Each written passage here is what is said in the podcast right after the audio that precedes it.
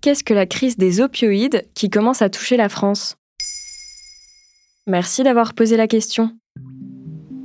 Un téléfilm tiré de la vie de Joseph, adolescent de 15 ans accro aux opioïdes, a été diffusé sur France 2 fin avril 2023. Selon la Haute Autorité de Santé, près de 10 millions de Français disposent d'une ordonnance dentalgique opioïde, soit 17% de la population.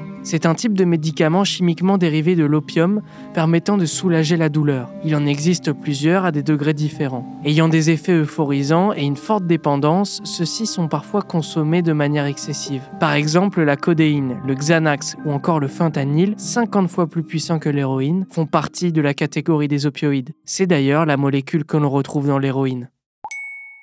D'où vient la crise des opioïdes?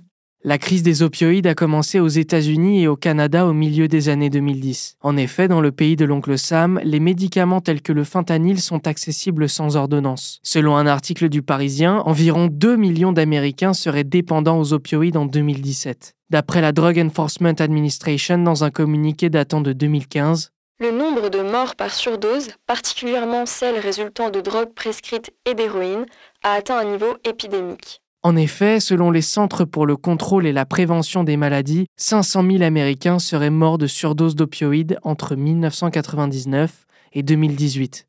Et quelle est l'ampleur du phénomène en France?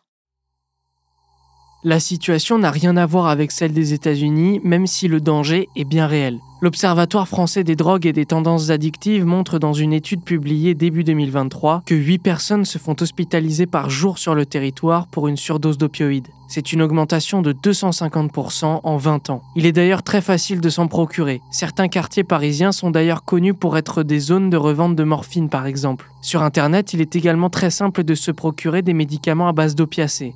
Un cocktail en est même né.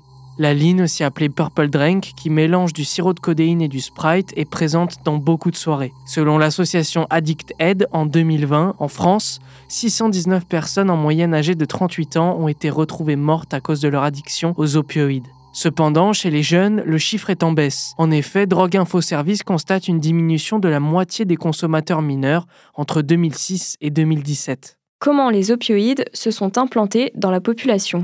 Par manque de prévention déjà. Certains médecins prescrivent encore systématiquement des médicaments opioïdes comme le Lexomil, même lorsque les douleurs ne sont pas très fortes par mesure de précaution, sans prendre en compte la mesure addictive. La culture populaire a également contribué à la banalisation des opioïdes. C'est par exemple le cas de la line, extrêmement présente dans la culture rap. Absolument partout dans les clips de certains artistes, ce mélange à base de codéine fait des ravages. Mac Miller, Juice WRLD et même Love Resval en France seraient décédés d'une overdose d'opiacés.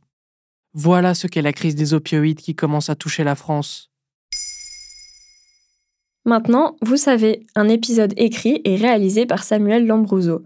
Ce podcast est disponible sur toutes les plateformes audio. N'hésitez pas à répondre au sondage du jour sur Spotify. Et si cet épisode vous a plu, vous pouvez également laisser des commentaires ou des étoiles sur vos applis de podcast préférés.